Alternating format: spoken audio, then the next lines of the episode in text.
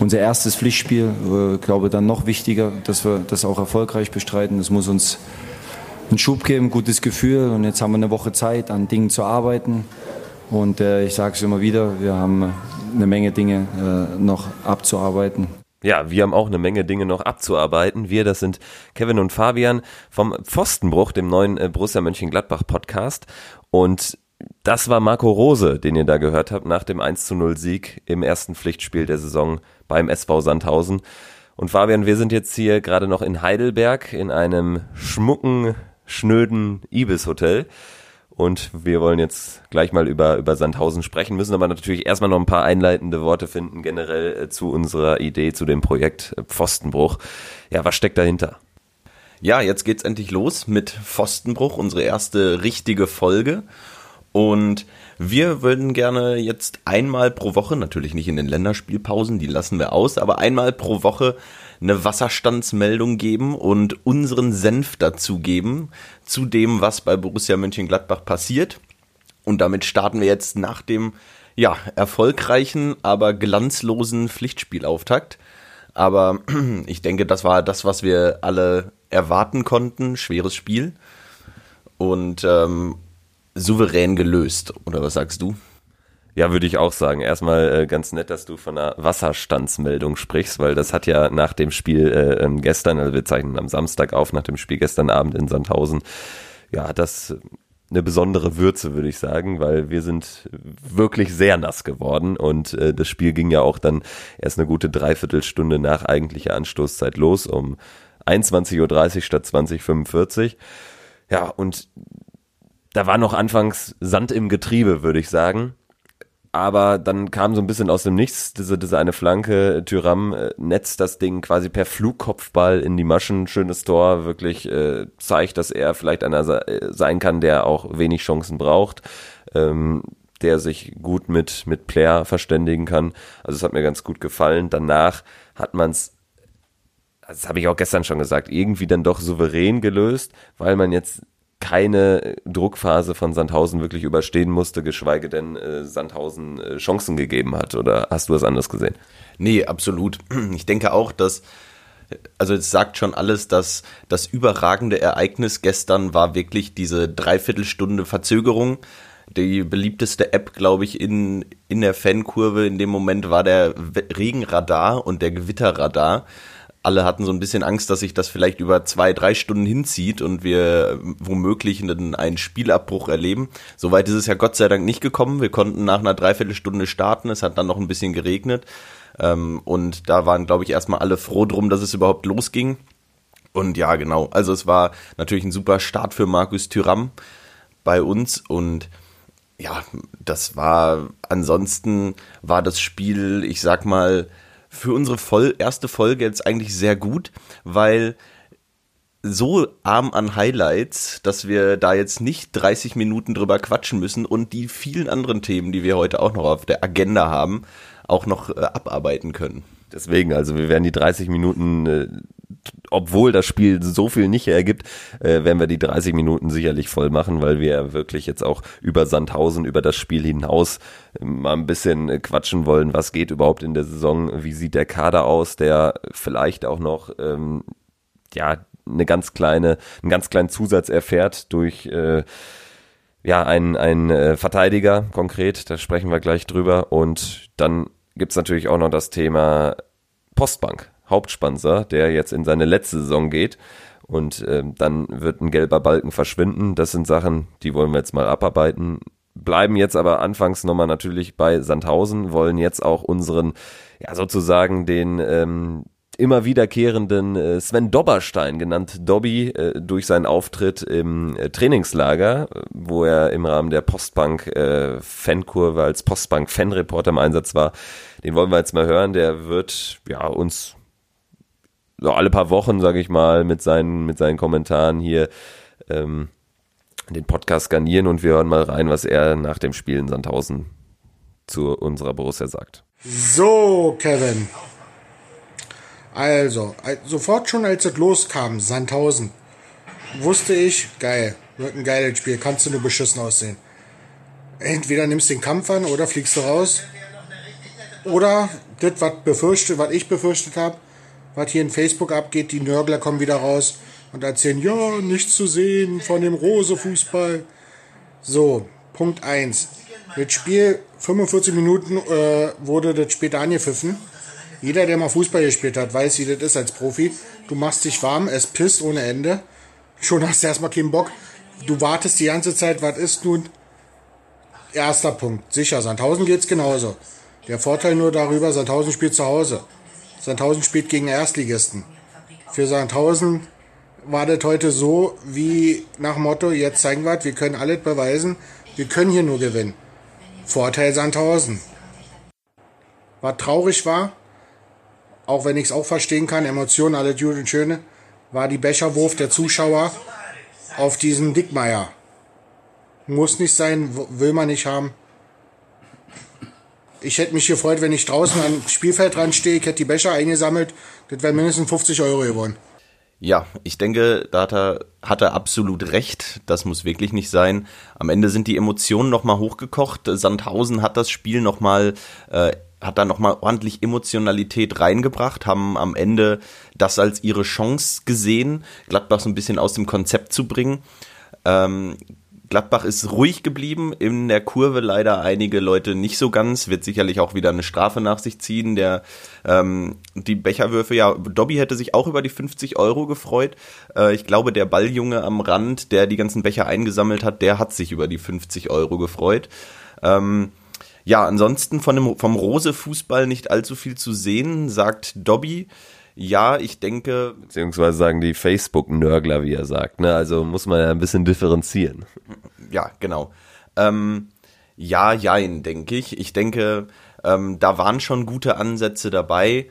Allerdings war das eben auch, wie er sagt, das erwartet schwere Spiel. Es war das nominell stärkste Los im Topf, das, dessen muss man sich immer bewusst sein. Der 15. der zweiten Liga ist nun mal jedes Jahr aufs Neue das nominell stärkste Los, das man als Erstligist oder als äh, topgesetzter Zweitligist dann auch bekommen kann. Und so gesehen ist das Wichtige, da einfach das Spiel zu gewinnen. Man muss ja auch berücksichtigen, dass Sandhausen ja schon im Saft steht. Die haben schon zwei Pflichtspiele hinter sich und das ist auch nicht zu unterschätzen. Ja, absolut. Also zwei Pflichtspiele schon zu haben, da ist man eben natürlich viel weiter. Also die gesamte, die gesamte Vorbereitung bei Sandhausen war ja auf einen anderen Punkt ausgerichtet. Ähm, und bei uns ist es eben so, dass wir jetzt erst mit, mit dem Chelsea-Spiel so richtig an Fahrt aufgenommen haben, wo man dann ein Spiel hatte, wo dann auch wirklich die angedachte Stammelf spielen konnte. Vorher ist ja ja, ist ja auch einfach viel kennenlernen, gerade mit einem neuen Trainer, gerade auch mit einem neuen Spielsystem. Würdest du zum Spielsystem ja irgendwelche Erkenntnisgewinne aus diesem Spiel ziehen können? Also wir haben jetzt zum ersten Mal in dieser Raute gespielt sozusagen. Wer hat dir vielleicht ganz gut gefallen und bei wem sagst du, ha, da braucht es noch vielleicht ein paar Wochen, bis der so das System verinnerlicht? Ja, genau. Jetzt haben wir gestern das erste Mal das neue System gesehen. In der ersten Halbzeit ja dann eben schon mit der Verletzung von Jonas Hofmann, ähm, der zur Halbzeit ausgewechselt wurde. Dafür ist dann Breel Embolo reingekommen. Danach hat sich das Ganze ein bisschen anders gestaltet. Ähm, aber ich denke, Sandhausen war jetzt nicht der absolute Gradmesser für, für dieses System. Äh, ich denke, wir haben gestern ein bisschen anderes Spiel gesehen, als wir es ähm, zum Großteil in der Bundesliga sehen werden. Und deshalb glaube ich noch nicht, dass wir da jetzt unglaublich viele Rückschlüsse ziehen können aus dem Spiel. Und ich muss auch ganz ehrlich sagen, ähm, ich habe mich auch viel auf Singen konzentriert und weniger auf die taktische Ausrichtung. Ähm, das, das geht doch vom Fernseher tatsächlich etwas besser. Ja, das stimmt allerdings. Vor allen Dingen, wenn man in so einem äh, kleinen Gästeblock in dem auch nicht gerade großen Hartwaldstadion steht ähm, und der Gästeblock dann auch eher auf, äh, ja, im, im, sich in, äh, in einem 16 äh, bewegt sozusagen und man ähm, gerade in der anderen äh, Spielhälfte dann wirklich äh, sehr wenig sehen kann. Also da lohnt sich vielleicht nochmal nochmal ins Videostudium zu gehen, aber das ist ja jetzt auch mittlerweile schwierig, weil äh, Sky ja äh, gar keine kompletten äh, Wiederholungen mehr anbietet da in ihrer Sky Go App. Kleiner Seitenhieb, aber das muss auch sein. Ähm, grundsätzlich ja, du hast recht. Man kann aus so einem Spiel quasi keine äh, Rückschlüsse ziehen, wie jetzt, wie weit die Mannschaft schon ist, gerade weil man eben gegen eine Mannschaft gespielt hat, die, die sowieso auf einem anderen Stand ist, was, was auch Physis betrifft, etc. pp, ähm, die auch äh, ein eingespieltes System äh, spielt, die äh, eben keinen Trainerwechsel hatte. Aber insofern 1-0 Haken hinter und ich finde, Jetzt können wir auf ein gutes Los hoffen. Wahrscheinlich wird ja nächste Woche dann auch schon die zweite Runde ausgelost. Was wäre da für dich äh, so ein Wunschgegner?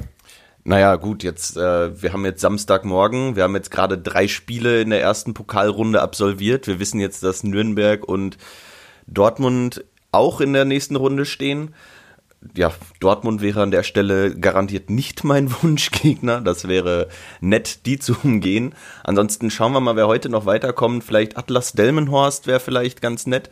Ansonsten Victoria Berlin, das äh, ja, vielleicht schafft es der ein oder andere Außenseiter und vielleicht kriegt man noch mal ein spannendes Los auch in der nächsten Runde. Ja, das Schöne ist ja immer, wenn man irgendwo hinfährt, wo man sonst nicht nicht schon war im Liga-Alltag etc Victoria Berlin, du sagst es, das müssen wir vielleicht auch mal erwähnen, wir ähm, wohnen beide in Berlin, also sind von unserer Borussia dann doch die einige hundert Kilometer entfernt, aber versuchen halt immer mal wieder so ja, ein paar Spiele ähm, gerade auch auswärts mitzunehmen, wollen natürlich auch europäisch unterwegs sein, ansonsten bleibt da dann äh, leider nur die Fankneipe oder der Fernseher im Alltag sozusagen. Der geht dann eben auch nächste Woche für uns weiter mit der Partie gegen Schalke. Erster Spieltag. Schalke, ähm, da können wir jetzt einen eigenen Podcast drüber machen eigentlich.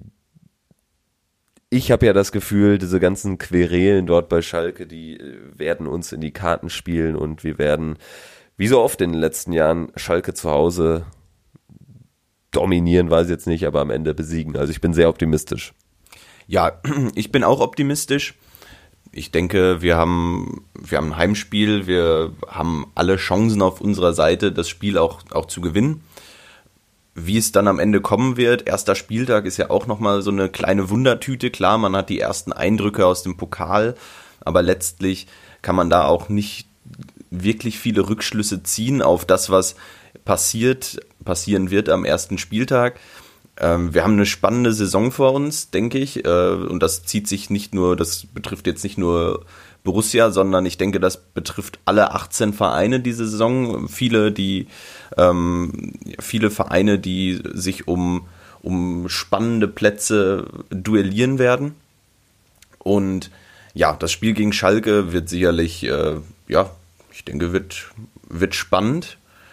Ich bin auch sage ich mal, vorsichtig optimistisch, ähm, dass, äh, dass wir da die drei Punkte direkt mal im Borussia Park behalten können. Ja, was sagst du zu, zu äh, Schalke? Also wir wollen jetzt auch immer, wenn wir jetzt uns einmal die Woche melden, natürlich immer über das vergangene Spiel, aber dann eben auch den Fokus auf das nächste Spiel legen. Ähm, Schalke, ich habe schon angedeutet, da äh, gibt's aktuell ein Thema, was, was dominiert mit Clemens Tönnies, der ja, rassistische Kackscheiß-Äußerungen getätigt hat, muss man so klar sagen. Und äh, für mich das Wahnsinnige, Wahnsinnige ist, oder was auch sein Standing irgendwie zeigt, ähm, dass er quasi sein eigenes Urteil gefällt hat in diesem Ehrenrat und jetzt erstmal für drei Monate sich aus dem, aus der Öffentlichkeit verabschiedet, sein Amt ruhen lässt. Danach soll alles ganz normal weitergehen. Das sehe ich ehrlich gesagt noch nicht. Auch zu Recht nicht. Und ja, wollen mal hören, was, was du dazu sagst zu Schalke und diesen Querelen. Ja, es hat ein bisschen erschreckend offengelegt, dass Schalke ein ziemlich autoritär regierter Verein ist. Äh, Clemens Tönnies legt sein eigenes Strafmaß fest und der Ehrenrat agiert so ein bisschen wie, also ich kann das gar nicht wirklich in Worte fassen. Das war für mich für einen eingetragenen Verein, der sich wirklich ja auch darauf beruft und wirklich ähm, auch hinter diesem hinter diesem Konzept steht der gemeinschaftlichen ähm, der Demokratie einfach in so einem Verein und ähm, da war das jetzt für mich ziemlich erschreckend zu sehen, dass der Ehrenrat ähm, wie eine Marionette von Tönnies da kaum reagiert hat auf sein eigenes Strafmaß, was er sich selber auferlegt hat. Ähm, dieses Amt jetzt drei Monate ruhen zu lassen, weiß ich nicht. Ähm, also wenn, wenn ich mein Amt drei Monate ruhen lasse, dann nennt man das Sabbatical. ähm, da fahre ich in Urlaub. Ich weiß nicht, was der Tönnies sich, also ich verstehe das nicht so hundertprozentig, ähm, was diese drei Monate Ruhepause sollen. Ähm, für diese Äußerungen war mir die Positionierung danach auch nicht klar genug. Und für mich danach kam eine Entschuldigung, aber echte Reue hörte sich für mich anders an. Und ich bin also ich als Schalke-Fan, wenn ich Schalke-Fan wäre, wäre. Jetzt kommt's raus. Ja. Ein Gladbach-Podcast von Schalke-Fans. Ja. Wenn ich, wenn ich denn Schalke-Fan wäre, wäre ich mit der Entscheidung nicht einverstanden. Das muss ich so klar sagen. Und das sind sie ja auch nicht. Also wenn man sich mal die Kommentare durchliest, wenn man mal mit Schalkern spricht, mich da auch mal umgehört und ähm, da gibt's eigentlich nur eine Meinung nach dem Motto, also das ist jetzt es macht eigentlich alles nur noch schlimmer. Die äh, Entschuldigung war auch eher so ein vorgeschobenes Ding, wo er sich ja auch gar nicht bei den Leuten entschuldigt, äh, bei den Menschen, die er beleidigt. Also es ist, äh, ist ein ganz schlechtes Krisenmanagement auch, was man auch von Schalke ja auch kennt, muss man sagen. Ein, zwei Sätze noch zu Tönnies. Ich glaube nicht, dass es vielleicht seine Ehrenrettung am Ende. Ähm, ich glaube nicht, dass, dass, dass er wirklich äh, rassistisch vom Mindset her grundsätzlich eingestellt ist. Das glaube ich nicht, weil dann hätte er sich so lange dann das hätte er so lange nicht verdecken können, glaube ich. Man muss auch dazu sagen, er ist ja Fleischfabrikant aus Westfalen, Ostwestfalen. Wir sind gebürtig nicht aus Berlin, sondern eben aus der Ecke, aus Westfalen, Sauerland. Und wenn man ehrlich ist, ähm, das ist, das ist halt scheiße. Und ähm, mich nervt das auch immer wieder, wenn man da keine Ahnung, in so einer Stammtischdiskussion verwickelt wird. Also da sind diese Tönnies-Sätze mehrheitsfähig und vor allen Dingen äh, da da ist man da ist man eher der Dove, wenn man dann mal äh, da was gegen sagt und sowas nicht einfach stehen lässt, solche Sätze. Also das das ist ja, es passt auch so ein bisschen zu zu diesem, diesem Typen irgendwie, ähm, der sich auch immer sehr volksnah gibt, vielleicht auch volksnah ist. Also das wäre nur so meine Einschätzung dazu. Ja, ähm, ich denke, das können wir an der Stelle auch so stehen lassen. Kommen wir vielleicht mal zum Sportlichen zurück und vielleicht auch zur Borussia. Also unser Gegner ist gerade mit anderem beschäftigt als mit, mit Sportlichem. Das kann uns eigentlich nur in die Karten spielen. Wir müssen uns trotzdem auf uns konzentrieren und auf unsere Leistung, beziehungsweise nicht wir, sondern die elf, die am Ende auf dem Platz stehen. ähm, ja, Startformation auch gegen Schalke. Also gestern gegen Sandhausen die Startformation war letztlich, ähm, das fand ich bemerkenswert, sehr erwartbar. Und das ist ja selten beim Pflichtspielauftakt. Oft ist, ist beim Pflichtspielauftakt ja die große Ungewissheit, wer wird auf dem Platz stehen, wie wird die, die Elf aussehen. Gestern war es tatsächlich die erwartbare Elf. Es war, ähm, wie Rose es schon angedeutet hat, ähm, nach dem Chelsea-Spiel hat er gesagt, dass das äh, das Gerüst sein wird. Und er hat auch angedeutet, dass die Mannschaft so auf dem Platz stehen wird und so kam es. Von daher war die Aufstellung gestern wenig überraschend. Und jetzt Richtung Schalke ist vielleicht die einzige Frage, wie sieht es mit Jonas Hofmann aus? Genau, ähm, da müssen wir natürlich abwarten, weil Jonas Hofmann ist natürlich ein Fixpunkt. Aber du sprichst es an. Ich hatte auch das Gefühl, ja, okay, vielleicht dann mit, mit äh, ähm, ähm, Markus Thuram musste man jetzt nicht davon ausgehen, dass er jetzt so schnell in die Startformation findet. Allerdings ähm, war es jetzt eben dann äh, in der Woche vorm Spiel schon relativ erwartbar, dass er dann wirklich neben Player ja. auch anfängt. Und ähm, wir können das ja mal zum Anlass nehmen, jetzt gerade auch vor dem ersten Bundesligaspiel mal den Kader zu besprechen eigentlich. Äh, wo gefällt er uns? Wo gibt es vielleicht noch ein paar Punkte da? Ja, da könnten, da könnten äh, Schwachpunkte entstehen. Also wenn wir jetzt mal beim Torhüter anfangen, sicherlich über jeden Zweifel erhaben. Jan Sommer ist eine gute Nummer eins, ähm, hält leider keine Elfmeter, aber ansonsten einen ähm, einzigen. Wir waren damals da in Frankfurt. Ähm, stimmt, das war ein 0, 0 zu 0. 0, 0. Ne? Er hat uns damit das 0-0 gerettet, äh, kann ich mich noch gut dran erinnern. Das war, ähm, glaube ich, der einzige, den er tatsächlich für uns gehalten hat.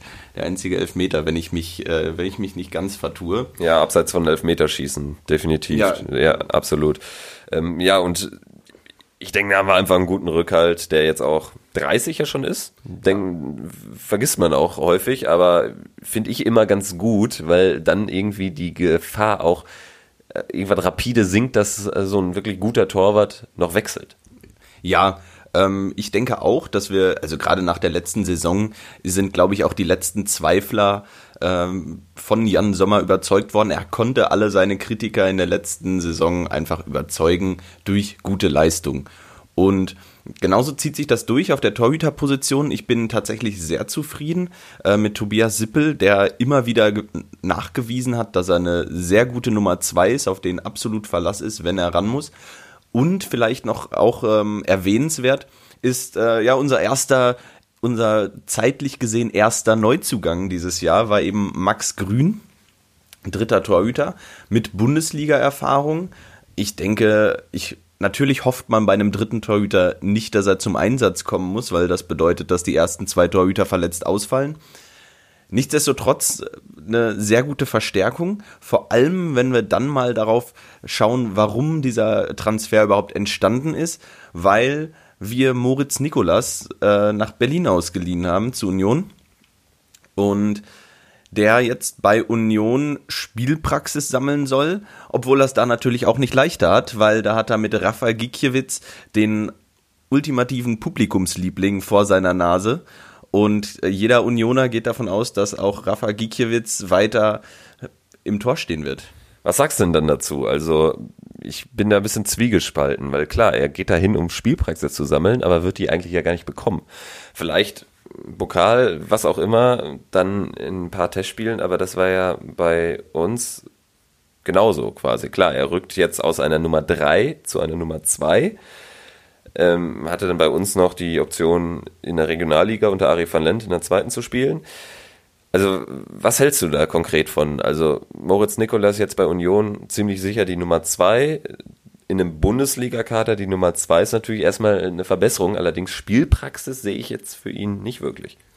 Die sehe ich auch in, in erster Linie noch nicht wirklich für ihn. Ähm, klar, was man dabei bedenken muss, ist, dass Rafa Gikiewicz jetzt auch in der Bundesliga, dass ihm da jetzt eine andere Rolle zukommt. Er wird mehr unter Beschuss stehen als in der zweiten Liga. Ähm, und ja, da ist seine Chance eigentlich nur über konstant sehr gute Trainingsleistung, ähm, sich in den Fokus zu spielen, sollte Rafael Gikiewicz mal Schwächen zeigen. Und die halte ich nicht für absolut ausgeschlossen, obwohl ich auch totaler Fan von Rafa Gikiewicz bin. Das äh, muss man an der Stelle auch mal sagen. Aber Borussia hat klar kommuniziert, dass Moritz Nikolas äh, die Nummer eins nach Jan Sommer werden soll. Das fand ich schon überraschend offensiv, gerade für, für die Torhüterposition, so offensiv einen jungen Spieler zu verleihen und dann zu sagen, das ist unsere kommende Nummer eins, fand ich mutig und fand ich, fand ich aber gut. Und ja, die, die Laie, wenn ich mich nicht irre, ist auf zwei Jahre angelegt. Ähm, in den zwei Jahren kann viel passieren. Und er hat sicherlich die Chance, da bei Union vielleicht auch Spielpraxis zu sammeln und auch vielleicht die Unioner von sich zu überzeugen. Ähm, am Anfang ist es schwer, wenn man sich hinter dem Publikumsliebling einreihen muss, dann ist das Standing eigentlich erstmal geklärt. Aber er könnte Chancen bekommen. Ja, aus Union-Sicht sicherlich auch eine schlaue Maßnahme, jetzt wo Gikiewicz eben in der ersten Bundesliga mehr unter Beschuss steht, im wahrsten Sinne des Wortes, da dann auch jemand zu haben, der Druck machen kann von hinten. Aber da wir jetzt nicht über Union reden wollen, ähm, gehen wir mal zurück zu unserem Kader. Also wir sind die Torhüterposition durchgegangen, haben da mit Moritz Nikolas jetzt verliehen, auch wirklich, was man so hört, einen, guten Mann in der Hinterhand und äh, ja, das aktuelle Torwart-Trio übrigens 30, 31 und 32 Jahre alt. Sommer, Sippel, Grün, das ist, ja, ist ein gutes Trio. Äh, gut ich finde, es passt auch auf unsere, auf unsere Innenverteidiger zu. Also, ich habe jetzt hier gerade nochmal Transfermarkt aufgemacht. Matthias Ginter, Nico Elvedi, zusammen 65 Millionen an Marktwert. Also, da kann man nichts sagen. Ne? Ginter, Elvedi, die werden, wenn sie sich nicht verletzen, einen absoluten Stammplatz haben. Ja, absolut. Gestern kurz die Sorge, als ähm, Matthias Ginter zu Boden gegangen ist, aber ist dann danach weitergelaufen, hat weitergespielt. Also von daher an der Stelle denke ich Entwarnung. Ähm, absolutes Top-Duo. Und äh, dahinter darf man ja nicht vergessen, da ist äh, Toni Janschke Fußballgott. Ja, ähm, brutal. Also für mich die drei, äh, das, das passt, das ist, ist gut. Das ist einfach sehr gut. Absolut. Janschke hinten dran als äh, Backup. Und ja, ist ein Backup, wie er in Buche steht. Also wenn, wenn man Backup definieren sollte, sollte man einfach nur Toni Janschke sagen. Also steht hinten dran, ist auch wirklich einer, wo ich davon ausgehe, der wechselt den Verein nicht mehr. Und dann haben wir ja noch Mamadou Ducouré, den ja so verletzungsgeplagten jungen Franzosen, immer noch erst 21 man hat ihn mit, mit viel Lorbeeren geholt, hat sich viel von ihm erhofft. Jetzt hat er x Kreuzbandverletzungen, äh, also x schwere Verletzungen. Muskel, da, viel Muskel, viel Oberschenkel, stimmt, stimmt. Oberschenkelmuskulatur ist, glaube ich, sein. Ich glaube, ich habe Kreuzband jetzt nur, weil, weil ja, alles äh, über glaube, Sané er, spricht. Also. Er, hat, er hatte auch, glaube ich, schon alles. Ja, ja, leider Gottes. Also ja. Mamadou Ducouré, da bleibt einfach nur zu hoffen, dass er jetzt mal wirklich vielleicht mal eine Saison fit bleibt, rangeführt wird, vielleicht irgendwann mal im Kader steht. Ja. Er hat jetzt eine neue Nummer bekommen, er hat die Nummer 4 bekommen, vielleicht ein Zeichen des Aufbruchs, äh, dass es besser wird man kann ihm wirklich nur alle Daumen drücken und ich denke, sollte er es schaffen und äh, ich denke, das hoffen letztlich doch alle, dass er irgendwann im Kader steht und irgendwann mal ein Pflichtspiel macht.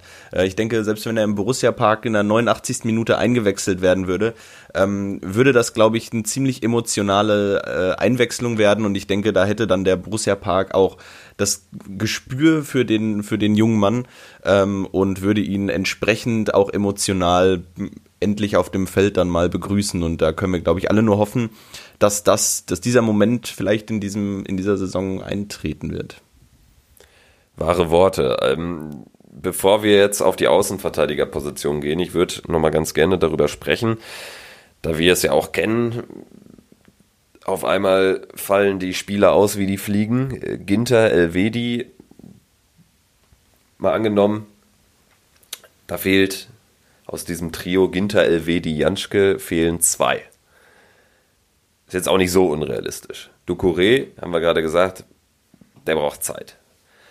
Wer spielt dann ähm, auf der Innenverteidigerposition, da ich davon ausgehe, dass wir, ähm, was die Viererkette betrifft, systematisch nichts ändern wollen, nicht auf eine Dreierkette gehen. Äh, wen hast du da aus unserem aktuellen Kader auf der Rechnung? Sollte man noch was tun, etc. pp. Ja, sollten, sollten zwei Leute ausfallen von denen, dann ist ja logischerweise immer noch einer über. Ähm, das ist richtig. einer ist noch da. Äh, dann müssen wir eben davon ausgehen, dass Mamadou Ducouré nicht derjenige ist, der, der dann direkt einspringen kann. Aktuell wäre sicherlich Jordan Bayer zu nennen, der dann in die Innenverteidigung rutscht. Also ähm, eventuell noch Tobias Strobel, wenn, wenn Christoph Kramer fit ist, ähm, dann, dann sind das sicherlich die beiden, die, die dann in die, in die Innenverteidigung rutschen. Genau, das sehe ich auch so. Äh, Tobi Strobel äh, kann das ja auch spielen. Ist ja wirklich ein sehr defensiv eingestellter Mittelfeldmann und den könnte man dann nach hinten ziehen. John Bayer ist eine gute Überleitung, ähm, denn dann kommen wir mal auf die Außenverteidigerposition. Fangen wir, ja, wo wir über Bayer reden, rechts an. Da ähm, haben wir jetzt mit Stefan Leiner einen neuen Mann geholt. 26 Jahre von Salzburg, den hat Marco Rose quasi mitgenommen. Und wie ich finde, Sandhausen, also ich habe ihn da das eine oder andere Mal hinten über die Linie flitzen sehen oder auch die, die Seite dicht machen sehen, hat er gut gelöst. Also da merkt man, das ist keiner, der lange braucht, um sich äh, irgendwie anzupassen, da er auch den Rose-Fußball kennt. Also bei Stefan Leine habe ich wirklich ein gef gutes Gefühl, dass der, so hoffentlich äh, bleibt er verletzungsfrei, ja, eine absolute Konstante, ein absoluter Fixpunkt werden kann, wie es Oskar Wendt über Jahre auf links ist. Ja, für mich bezeichnend dabei ist ja, bei uns wurden ja viele Spieler von äh, Salzburg gehandelt, nachdem Rose feststand. Ähm, waren, glaube ich, vier, fünf, sechs Spieler von Salzburg bei uns im Gespräch. Schlager, Gullbranzen genau. etc. pp. Ne? Und äh, Max Eberl hat ja eben die, die goldene Regel, dass pro ähm, Transferzeit nur ein Spieler von einem Verein geholt wird ähm, obwohl er das auch mal irgendwann gebrochen hat. Damals äh, von Karlsruhe hat er Lukas Rupp und Matthias Zimmermann zusammengeholt. Ähm, Stimmt, da gab es noch im Fohlen-Echo dann ein großes Doppelinterview und man las zwischen den Zeilen, also das, das dass uns diese Transfers jetzt in ein ganz anderes, in ganz andere Tabellenregionen bringen. Letztendlich muss man sagen, äh, genau in dem Zeitraum sind wir aus äh, einer Abstiegskandidatmannschaft zu einer Europapokalanwärtermannschaft geworden, aber das hatte leider nichts mit Matthias Zimmermann und, äh, und Rupp zu tun. Ja, Genau, worauf ich hinaus wollte, ist, ähm, die Auswahl war groß. Also ähm, Marco Rose steht vor seinem Salzburger Kader und hätte am liebsten wahrscheinlich fünf, sechs Leute mitgenommen. Ähm, und er hat sich für einen entschieden. Und äh, dass die Wahl dann auf Stefan Leiner gefallen ist, ähm, sagt schon viel über das Standing aus, was er beim Trainer hat. Und ich denke, ja, ich hatte ihn persönlich tatsächlich gar nicht auf dem Schirm, muss ich, muss ich gestehen. Bei, bei Salzburg war er, war er nicht derjenige, den ich da auf dem Schirm hatte bei, von den Spielern. Weil er aber auch, glaube ich, eine Position hat, die jetzt ja. häufig äh, nicht so zum Glänzen animiert. Ja, ganz klar. Genau, aber er ist jetzt da. Ich denke, wir freuen uns alle. Wir freuen uns sicherlich alle ähm, über die Besetzung, die wir aktuell auf der Rechtsverteidigerposition haben mit Stefan Leiner und Jordan Bayer eben als Backup. Und dann haben wir auch immer noch Michael Lang, der gestern auch im Kader stand, obwohl er ganz offen kommuniziert auf dem Transfermarkt ist.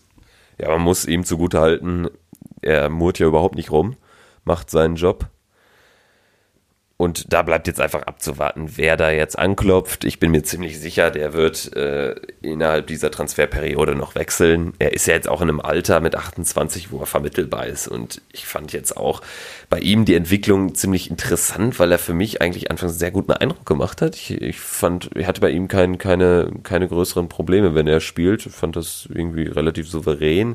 Und dann irgendwann ist er halt, ähm, ja, irgendwie, wie soll man sagen, zum zum Opfer des Misserfolgs geworden, dass man dann da irgendwie ein paar Signale setzen wollte? Ist er ein Opfer des Systems geworden? Wie ist da so deine Einschätzung? Weil er hat ja dann in der Rückserie quasi gar nicht mehr gespielt.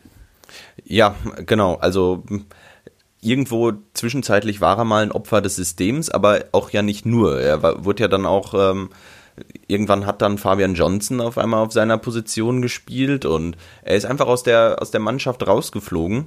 Ähm, ich habe es auch gar nicht so kommen sehen, wobei er ähm, ja am Anfang am Anfang sich sehr gut ein, eingeführt hat in die Mannschaft, sehr gute ähm, die ersten Spiele auch ähm, sehr solide gespielt hat.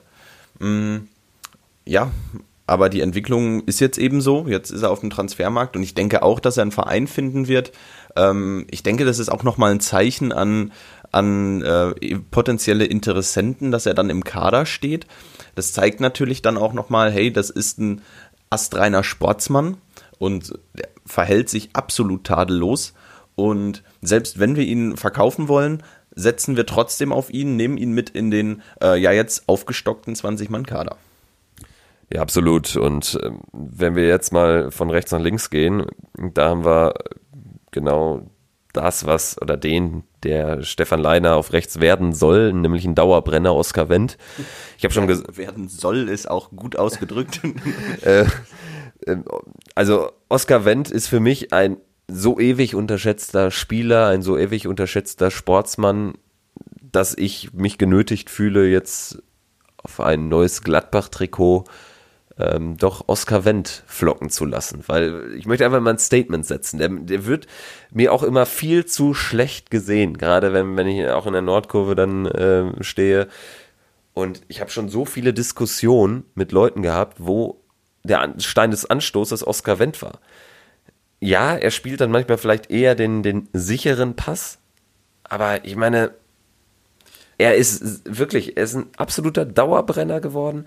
Er ist ein, ein Spieler, wo ich wirklich wenig, ähm, wo ich mir wenig Sorgen mache, dass er jetzt ein richtig schlechtes Spiel macht. Er spielt auch jetzt, also er kriegt jetzt äh, selten von mir irgendwie eine 1, 1 minus. Es ist eher so, so immer so 2 minus, 3 plus, aber das ist doch, ich meine, da können wir richtig dankbar sein, dass wir so einen äh, haben gewinnen können und der uns ja jetzt schon Jahre begleitet und Jahre bei uns sein Mann steht. Ja, absolut. Ähm, als er gekommen ist, hat er, hat er noch ein schweres Standing gehabt am Anfang. Ähm, aber er hat sich ja peu à peu in diese Mannschaft äh, reingearbeitet. Ja, wirklich reingearbeitet, das muss man ja, muss man so sagen. Ähm, und ist jetzt kaum noch wegzudenken. Also ich meine, er ist jetzt, er geht jetzt in sein neuntes Jahr bei uns, ist glaube ich 2011 gekommen oder 2012. Ja, so in dem Dreh. Ich glaube, müsste schon vor zwölf gewesen sein. Also von daher ähm, absolut, äh, ja, ich glaube auch die große, die große Zeit des, er hatte ja wirklich teilweise mal ein richtig schlechtes Standing, da kam, glaube ich, viel ähm, von der, also wo wirklich im Borussia Park er auch Schwierigkeiten hatte und viele Leute ihn wirklich nicht mehr sehen wollten. Teilweise sogar ausgepfiffen haben. Ähm, ich glaube, die, die ganz schwere Zeit, die ist, ist vorbei. Aber nichtsdestotrotz ähm, ein Spieler, dem wir absolut dankbar sein müssen für, für, seine, für seinen Einsatz, für seine Verdienste jetzt auch im Borussia. Aber, und das ist ein bisschen das kleine Aber, er wird im Laufe dieser Saison auch 34 Jahre alt. Und wie wir alle wissen, äh, keiner wird jünger. Und ähm, irgendwann ist auch der ewige Oscar Wendt auf unserer linken Abwehrseite mal weg. Und ja, was passiert dann? Genau, es gibt ja ein paar Optionen, die da wären. Malançon, OGC Nizza, Linksverteidiger, kann auch innen spielen. Ja, das zieht sich zieht sich wie Kaugummi. Äh, bei Nizza gab es äh, Besitzerwechsel und äh, die Forderung liegt, glaube ich, bei irgendwo um die 20 Millionen, die Max Eberl nicht bezahlen will, Schrägstrich kann. Ich habe jetzt lange das Gefühl gehabt, ja, das ist so ein Ding, das zieht sich dann halt wirklich bis zum vorletzten Tag oder so. Und ähm, man hat es einfach mit einem sehr schwierigen Verhandlungspartner, Klammer auf, Nizza, Klammer zu, zu tun. Jetzt sieht es allerdings doch so aus, wenn man ähm, den Aussagen des Präsidenten von Stade Rennes glauben mag, Ligakonkurrent von Nizza, dass der Transfer mit Bons, Bons Beni, äh, Bons Beni, Algeria, ähm, frisch gebackener Afrika-Cup-Sieger, eben auch Linksverteidiger, aber der nicht innen spielen kann, reiner Linksverteidiger, dass sich dieser Transfer anbahnt. Also, was erwartest du? Ja, ähm, wir haben gestern auch schon über die Aussprache uns ein bisschen unterhalten. Ähm, unser Schulfranzösisch sagt uns, dass es irgendwie Richtung Rami Bonsebeni oder was gehen müsste. Falls einer da äh, genaueres zu weiß, äh, gerne mal Bescheid sagen und uns bei der Aussprache weiterhelfen, weil eventuell müssen wir den Namen noch etwas öfter aussprechen. Ähm, aktuellste Entwicklung ähm, scheint so, als äh, ist unser Interesse da tatsächlich konkret. Ich habe es nicht geglaubt.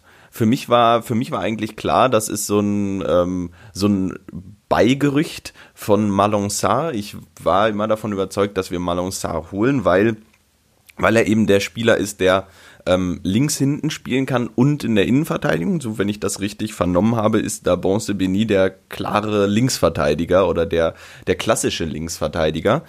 Und äh, deshalb bin ich immer davon, oder eigentlich davon ausgegangen, dass wir Malon Sarr holen, dass sich das Ganze ein bisschen zieht, jetzt mit dem äh, Besitzerwechsel bei Nizza. Ähm, auch ähm, vielleicht da nochmal auf die Personalie Michael Lang zurückzukommen, dass wir, dass wir da erst noch jemanden verkaufen, bevor wir da tätig werden. Ähm, das war so meine Einschätzung, ähm, aber es scheint jetzt so, als äh, könnte die Einschätzung am Ende falsch gewesen sein und wir müssen uns, äh, wir müssen zu Rami Beni Hallo sagen und uns äh, darüber über seine Dienste freuen. Ich bin gespannt. Kann zu dem Spieler tatsächlich gar nichts sagen.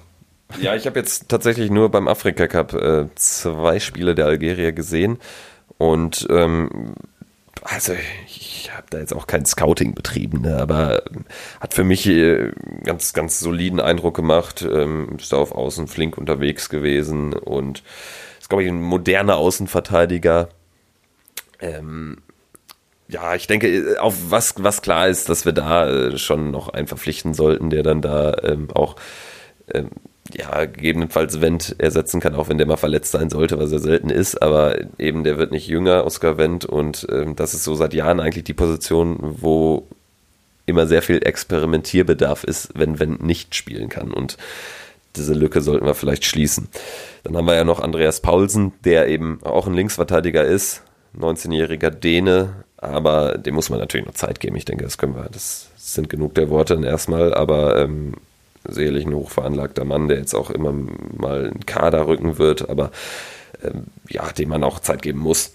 Dann würde ich sagen, ähm, wo du mich ja lange ansprachst, dass wir noch einen verkaufen, es gibt neben Lang vielleicht noch einen halben Verkaufskandidaten im Kader, der auch rechts hinten spielen kann, links hinten spielen kann, äh, aber auch vorne Außenposition spielen kann, die es jetzt in diesem System aber eigentlich nicht mehr gibt. Fabian Johnson Ähm, lass uns noch mal kurz über ihn sprechen. Erwartest du, er bleibt bei uns oder ist das auch einer, den, der im Schaufenster steht? Naja, gestern hat er gespielt, gestern ist er eingewechselt worden, auch in der, ich glaube, 63. Minute, einigermaßen früh. Ähm, also nicht, nicht wie Laszlo Benesch in der, in der ähm, Nachspielzeit, sondern ähm, tatsächlich auch ähm, mit weit über 20 Minuten Einsatzzeit. Ähm, das zeigt auch, dass, äh, dass Marco Rose ihn sicherlich schätzt. Und ich denke, ähm, Borussia würde ihm keine Steine in den Weg legen, wenn für ihn das perfekte Angebot kommt. Ähm, aber ich glaube, Fabian Johnson ist auch jemand, dem die Perspektive bei seinem neuen Verein wichtig ist. Er, er ist definitiv noch nicht so weit, so alt, dass man sagen muss, wir müssen ihn jetzt langsam loswerden. Ähm, er ist der Außenbahnspieler, wie er im Buche steht. Du hast es ja schon angesprochen, er kann offensiv wie defensiv ähm, auf den Außenbahnen spielen, also der klassische Außenbahnspieler. Ähm, mir gefällt er oft sehr, sehr gut. Äh, tatsächlich, ich bin, ich bin ein Fan von ihm. Ich würde mich freuen, wenn er bleibt. Ähm, ich würde mich aber auch für ihn freuen, wenn für ihn das perfekte Angebot kommt und er vielleicht die Chance hat, ähm, ich weiß nicht, ob er schon in die USA gehen möchte. Es äh, stand ja immer mal wieder, im, immer wieder mal im Raum. Ähm, er ist ja in Deutschland aufgewachsen. Äh, nichtsdestotrotz stand immer mal wieder im Raum, dass er eventuell auch äh, mit einem Wechsel früher oder später in die MLS äh, liebäugelt. Das kann er in zwei Jahren auch noch machen. Das ne? ist halt genau die Frage. Bleibt er jetzt oder geht er dann nochmal einen Zwischenschritt zu einem wirklich, ja, zu einem, zu einem ambitionierten Verein in Deutschland oder geht er direkt in die Staaten? Ja, genau, das ist, ist die große Frage. Ich würde mich natürlich nicht für ihn freuen, wenn er zu einem Bundesliga-Konkurrenten wechselt. Äh, ich würde mich aber für ihn freuen, wenn er äh, anderswo nochmal eine sportliche Herausforderung sucht und, und uns auf dem Wege dann verlässt. Wenn er bleibt, freue ich mich auch. Dann kommen wir jetzt mal äh, zum Mittelfeld. Wir spielen nach Raute in diesem Jahr. Dann können wir ja mal die Positionen einzeln durchgehen. Wenn wir jetzt den klassischen Sechser nehmen, also der bisschen zurückfällt von den, äh, von den anderen drei Mittelfeldspielern. Da haben wir mit Christoph Kramer eigentlich die Konstante, der jetzt eben verletzt ist, noch ein paar Wochen braucht, bis er zurück ist und dann für mich der klassische Backup von Kramer ist Tobi Strobel, hat das dann noch gestern gespielt, hat das auch ja, wie immer eigentlich relativ souverän gelöst. Und dann hätten wir theoretisch auch noch, das wäre dann im Rahmen einer offensiveren Variante Dennis Zakaria, ich finde, da sind wir auch einfach sehr solide besetzt. Ja, absolut. Wir haben ja eben angesprochen, dass sich die, die, auch die Startaufstellung für gestern schon angedeutet hatte. Das war natürlich auch äh, durch Verletzungen bedingt. Äh, durch die, den Ausfall von Christoph Kramer war relativ klar, dass Tobias Strobel die Position spielt, außer äh, es wäre dann eben auf eine deutlich offensivere Variante zu, ähm, hinausgelaufen. Ich glaube, dass Marco Rose auch Dennis Zakaria die, die Position als Sechser, als wirklich der super defensive Part dann in dieser Mittelfeldraute äh, noch nicht so ganz zutraut oder ähm, ihn da auch vielleicht nicht sieht, weil man ihn da natürlich auch um einige Stärken beraubt ähm, auf der Position. Da ist äh, viel, ähm, da ist natürlich ja, das ist viel Hausmannskost gefordert, ja, ne? Eben, das, ich denke, das kann, kann man so, so ganz gut stehen lassen. Deshalb, äh, das ist das Gebiet von äh, Christoph Kramer und Tobias Strobel. Ansonsten finde ich bei uns in dieser Mittelfeldraute sehr beachtlich, dass alle anderen Spieler, ähm, dass wir sehr viele haben, die sowohl auf der 8 als auch auf der 10 spielen können. Und das finde ich ganz spannend und ich glaube, das wird im Laufe der Saison auch noch sehr spannend. Ähm, da ähm, haben wir ein gutes Angebot, wie ich finde, und äh, viele Spieler, von denen ich echt äh, großer Fan bin. Und äh, da freue ich mich eigentlich auf die Saison, dass wir jetzt quasi einen neuen Platz im Mittelfeld geschaffen haben durch diese, Mittel, äh, durch diese Raute mit zwei Achtern und einem Zehner. Äh, ist ja ein Platz mehr im Mittelfeld entstanden. Genau, zwei Achter, da denken wir jetzt gerade aktuell an Jonas Hofmann und den äh, angesprochenen Dennis Zakaria. Und dann hätten wir natürlich äh, für die 10, aber auch für die 8, also da kann man halt wirklich ruschieren. Ne? Ähm, Florian Neuhaus, müssen wir auch nicht, nicht viele Worte verlieren. Ihr werdet ihn alle gut kennen und wahrscheinlich alle lieben und schätzen gelernt haben. In der letzten Saison hat er ein tolles Debüt ja bei uns gespielt. Und dann dürfen wir auch nicht vergessen, wir haben noch Laszlo Bennis zurück aus Kiel von der Laie. Auch einer, den man vielseitig einsetzen kann. Und von dem ich auch immer noch überzeugt bin, von dem ich immer noch viel erwarte, der immer noch erst 19 ist. Unfassbar, der hat vor zwei Jahren bei uns seine beste Zeit gehabt. Da war er 17, gerade 18, so im Übergang geworden, wird jetzt äh, nämlich bald auch, ähm, nämlich am 16.8., genau wie mein Papa, Grüße, äh, 20. Also mein Papa wird nicht 20, aber, aber Michael Cousins. Ähm, also das ist auch einer, dem ich zutraue, auf der 10 zu spielen und das Schöne an der 10 ist ja, man, da kann man so den Freigeist einsetzen und der ist ja auch so ein Freigeist und wenn man da einen Fehler macht, sind immer noch drei Mittelfeldspieler hinter einem, die den wieder ausmerzen können. Das hat man häufig gesehen, wenn er eine Position so auf der 8 hatte, so eine Halbposition, dass wenn er da einen Fehler gemacht hat, das ging teilweise tödlich aus. Also dann kommt man in so ein Tempo-Gegenstoß, wenn er da irgendwie Hackelspitze 1, 2, 3 gegen Düsseldorf oder Freiburg, darauf lauern die. Ja, ähm, Marco Rosa hat ihn ja auch angesprochen oder er wurde darauf angesprochen, auf Michael Cuisance und auf seine, seine Entwicklung. Und da hat er auch äh, ziemlich treffend gesagt, ja, ähm, er kann halt Dinge, die der Beobachter von außen ähm, sieht und denkt, wow. Ähm, aber er kann auch eben, er hat eben nicht die Konstanz drin und er hat immer mal wieder seinen Moment, ähm, wo, er, wo er nicht aktiv genug ist, wo er ähm, gerade in der Defensive, also er hat am Ende noch viel zu lernen. Ähm, und dass er unglaubliches Potenzial hatten, hat, das wissen, glaube ich, alle mittlerweile, das wissen seit zwei Jahren alle. Ähm, viele haben sich, glaube ich, erhofft, dass er schneller dazulernt und dass er schneller ähm, dass er schneller einfach in diese, in diese Rolle hineinwächst, die, die man vor zwei Jahren schon erahnen konnte. Und ich glaube, vor allem er selbst hat das auch erwartet. Ich glaube, er selbst ist, äh, ist da ziemlich ungeduldig, auch mit sich selbst, ähm, muss dann aber einfach auch mal erkennen, dass er, ähm, dass er noch ein paar Schritte machen muss und noch ein paar Entwicklungsschritte machen muss, um wirklich so gut zu werden, wie er es, wie er das Potenzial hat. Ja, ich glaube, er wollte nach seinem ersten überraschend starken Jahr, wo er überraschend viel Spielzeit auch bekommen hat durch seine Unbekümmertheit. Wo er auch Spieler der Saison wurde bei uns, wenn ich mich nicht. War das so? Ich Spieler glaube, der Rück Ja, ich also, glaube, er wurde tatsächlich zum Spieler der Saison ernannt. muss man sich mal vorstellen. Also vielleicht wollte er danach auch zu schnell zu viel und ist dann so ein bisschen verkrampft letztes Jahr. Ah, ich hatte auch das Gefühl, irgendwie Hacking stand auch nicht so sehr auf ihn. Da habe ich bei Rose irgendwie ein anderes Gefühl, dass er vielleicht so eine Art Freigeist durch dieses Raute-System auch mehr braucht langfristig und vielleicht ist das jetzt ein Jahr, wo er nochmal ranwächst. Gut, ähm, dann können wir sagen, wir gehen jetzt auf unsere Spitzenposition, auf unsere beiden ja. Stürmertypen. Genau, wobei wir da vielleicht nochmal kurz zurückkommen müssen, ähm, weil wir haben nämlich unser Kapitän, der aktuell verletzt ist, Lars Stindl. Den wollte ich jetzt unterbringen und das dann da anführen, aber du hast recht. Äh, genau. Deswegen eigentlich äh, passt es jetzt ganz gut, wo wir, wo wir über eine 10 sprechen. Genau, der ja der eigentliche eigentlich ein Zehner ist, äh, früher eigentlich immer auf der 10 gespielt hat. Ganz früher sogar eher auf der 8, ne? Der kommt ja eher noch weiter von hinten, ja. oder? Auf jeden Fall ähm, sicherlich ein Kandidat auch für, für die 10.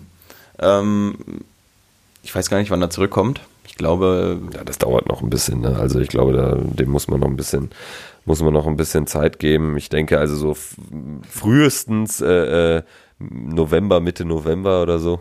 Ja, genau. Transfermarkt sagt am 1.11. Super Prognose. Äh, vielen ja, Was hat er? Schienbeinbruch, ja, ja, ja. Ja, also ähm, genau, wird noch ein bisschen dauern. Von daher denke ich in der Hinrunde jetzt noch kein großer Faktor. Ähm, in, der, in der Rückrunde dann schon. Ja, und ansonsten, wen haben wir alles vorne? Wir haben ja, Auswahl. Auch, auch da sind wir ja flexibel. Wir haben sicherlich eine Konstante mit Player. Dann haben wir ähm, Breel Embolo, der jetzt auch überraschend schon eine ganze Halbzeit gespielt hat. Eingewechselt wurde für Jonas Hofmann. Breel Embolo auch ja, auch durchaus vielseitig einsetzbar. Ist jetzt auch nicht der Typ Stürmer, der 20 Tore im Jahr macht, sondern auch äh, Wege frei pressen kann für einen Nebenmann, der äh, durch seine Bulligkeit auch einfach Leute auf sich ziehen kann, dann auch gegebenenfalls den Weg frei machen kann für einen Player.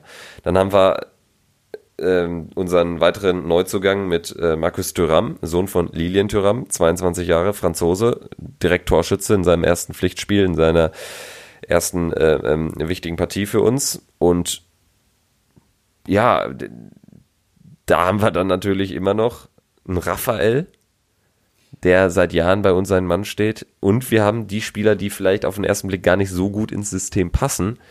Ibo Traoré, Patrick Herrmann.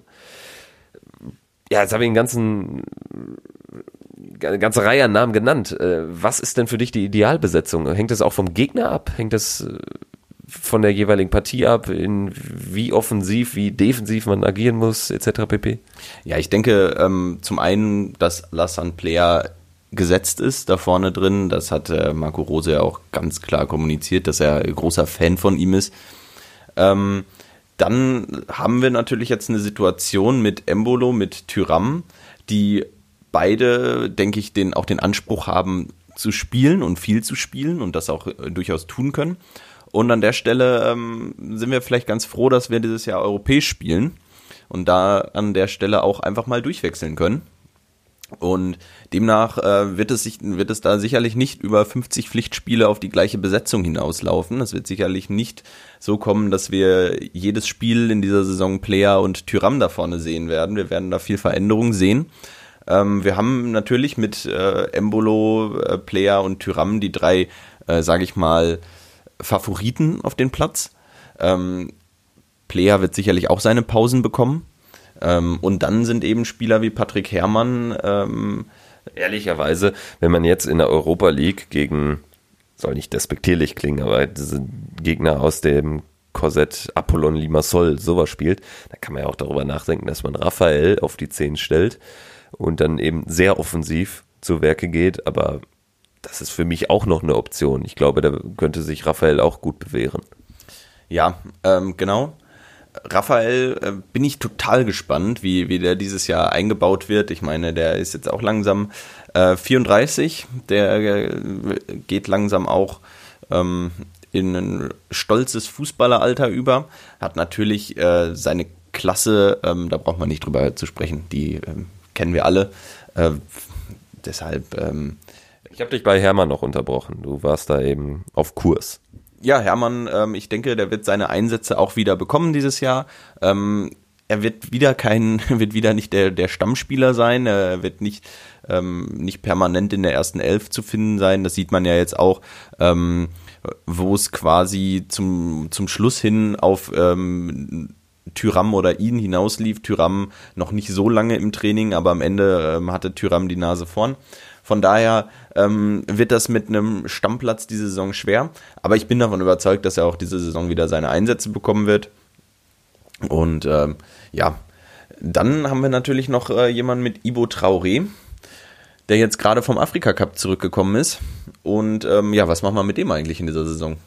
Ja, das ist auch so eine große Frage, weil Ibo ja auch wirklich ein Spieler ist, der eigentlich nicht wirklich ins System passt. Ich glaube, er wird eine ähnliche Rolle einnehmen können wie Patrick Herrmann.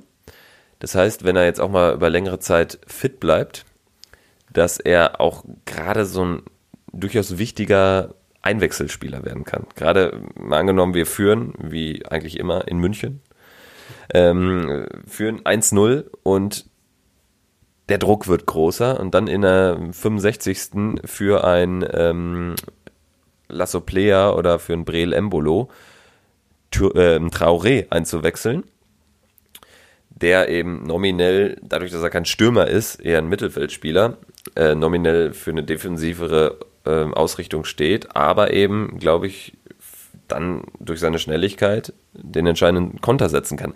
Also ich glaube, so eine Rolle, wenn er die annimmt, kann das, kann das ein Erfolgsmodell werden, dass er auch so jemand wird wie Patrick Herrmann, auf den man immer bauen kann, der keine Murren macht und der eben sich auch nicht allzu sehr aufregt, wenn er nur 30 Minuten spielt. Ja, ich sehe ihn auch in der ganz klaren Joker-Rolle. Ähm, nicht zu unterschätzen, ich sehe ihn vor allem auch, wenn wir hinten liegen. Ähm, angenommen, wir liegen zu Hause 1-0 zurück ähm, ist und der Gegner steht tief hinten drin, dann ist für mich ähm, Ivo Traoré auch jemand, den man immer bringen kann, der immer wieder für einen überraschenden Moment gut ist und der auch mal zwei, drei Spieler aussteigen lässt und ähm, eben so Räume und Platz schaffen kann. Und deshalb, ich sehe ihn auch in der, in der ganz klassischen Joker-Rolle dieses Jahr. Ähm, ich denke nicht, dass wir ihn oft in der ersten Elf finden werden. So, und jetzt haben wir ähm, den Kader wirklich ausführlich besprochen. Ich denke, wir haben dargestellt, dass wir beide ein ganz gutes Gefühl haben für die Saison, dass wir beide sehr zufrieden sind. Dann gibt es eben noch diese eine Frage, wer kommt noch für die Linksverteidigerposition? Aber auch da sieht es ja so aus, als könnte bald Vollzug gemeldet werden in ähm, einer Personalie.